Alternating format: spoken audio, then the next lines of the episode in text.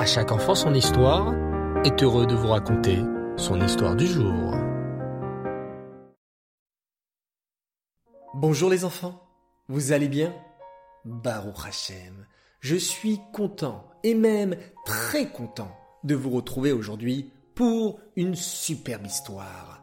Alors cette histoire va concerner notre paracha de la semaine, la parachat Nassau, où Hachem rappelle au béné Israël la mitzvah de donner aux Kohanim la terouma et les bikurim. Ainsi, lorsqu'un juif ramassait sa récolte dans le champ, il fallait réserver une partie et la donner au Kohen, car le Kohen consacrait toute sa vie au service du Beth Amikdash. Rachi explique que si un juif fait bien attention à donner la tzedaka au Kohen, et la tzedaka en général, Hachem promet de lui donner en retour une immense richesse. Notre histoire est un bel exemple de cette promesse. Écoutez attentivement. Rav Herzele Berestein habitait dans la ville de Levouv en Ukraine. Après son mariage, il put consacrer plusieurs années à l'étude de la Torah sans devoir travailler, car son beau-père, le père de sa femme, subvenait à tous leurs besoins. Au bout de quelques années, Herzele dut aller chercher un travail. Il avait une femme et plusieurs enfants et ne pouvait plus rester à la charge de son beau-père. Il décida de devenir marchand de pierres précieuses, comme son père et son grand-père, et espérait qu'Hachem allait lui accorder la réussite dans son nouveau métier. Il se rendit donc au grand marché dans une ville voisine avec un sac où il avait mis toute sa fortune, 400 pièces d'argent. Il espérait acheter de beaux diamants pour les revendre après plus cher dans différentes villes aux alentours. Lorsqu'il arriva sur la place du marché, il y avait des cris et du bruit partout. Les marchands essayaient d'écouler leurs marchandises. Les chevaux huaient. Mais dans tout ce vacarme, Herzele entendit les pleurs d'une femme. Mais qui pleure comme cela en plein marché? se demanda-t-il en allant chercher d'où provenaient ces pleurs il trouva une femme qui avait l'air très malheureuse et sanglotait sans pouvoir s'arrêter. Que se passe-t-il? demanda-t-il gentiment à cette dame. Ma fille est fiancée avec un beau khatan, Baruch Hashem, et c'est bientôt l'heure de la choupa. Mais je dois donner une dot de 400 pièces d'argent au jeune couple. Et si je ne donne pas cette somme, le mariage sera annulé. je cherche de l'argent depuis plusieurs jours, mais personne n'est prêt à m'aider. À peine entendit-il ces mots, Kertzele plongea la main dans sa poche et sortit tout l'argent qu'il possédait pour le donner à cette pauvre dame. Oui, il avait donné toutes ses économies pour cette grande mitzvah de Arnasat Kala, pour aider un jeune couple à se marier et à fonder un foyer juif. Mais, à présent, Herzele marchait dans les rues du marché, sans trop savoir où aller. Il ne lui restait plus rien, pas une seule pièce pour entreprendre des affaires. Qu'allait-il faire maintenant? Soudain, un commerçant apparut devant lui avec un magnifique collier de perles dans les mains. Herzele observait avec stupéfaction ce collier splendide. Il aurait tant voulu l'acheter. Que fais-tu ici, immobile, en train de fixer ce bijou? La voix du marchand le sortit de ses rêves. Tu veux acheter mon collier de perles? Oui, bien sûr. Je voudrais bien l'acheter, mais je n'ai pas d'argent, répondit Herzele. Oh, tu m'as l'air d'être un homme droit et honnête, déclara le commerçant. Je te donne ce collier et demain tu me paieras son prix. Mille pièces d'argent.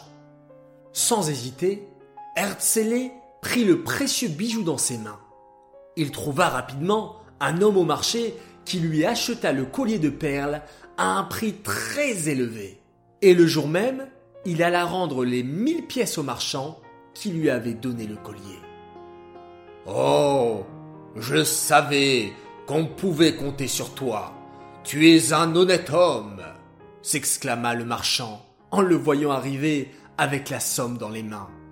Je vais te donner maintenant de magnifiques pierres précieuses qui valent plusieurs milliers de pièces. Va les vendre et tu viendras me rendre ta dette quand tu auras gagné assez d'argent.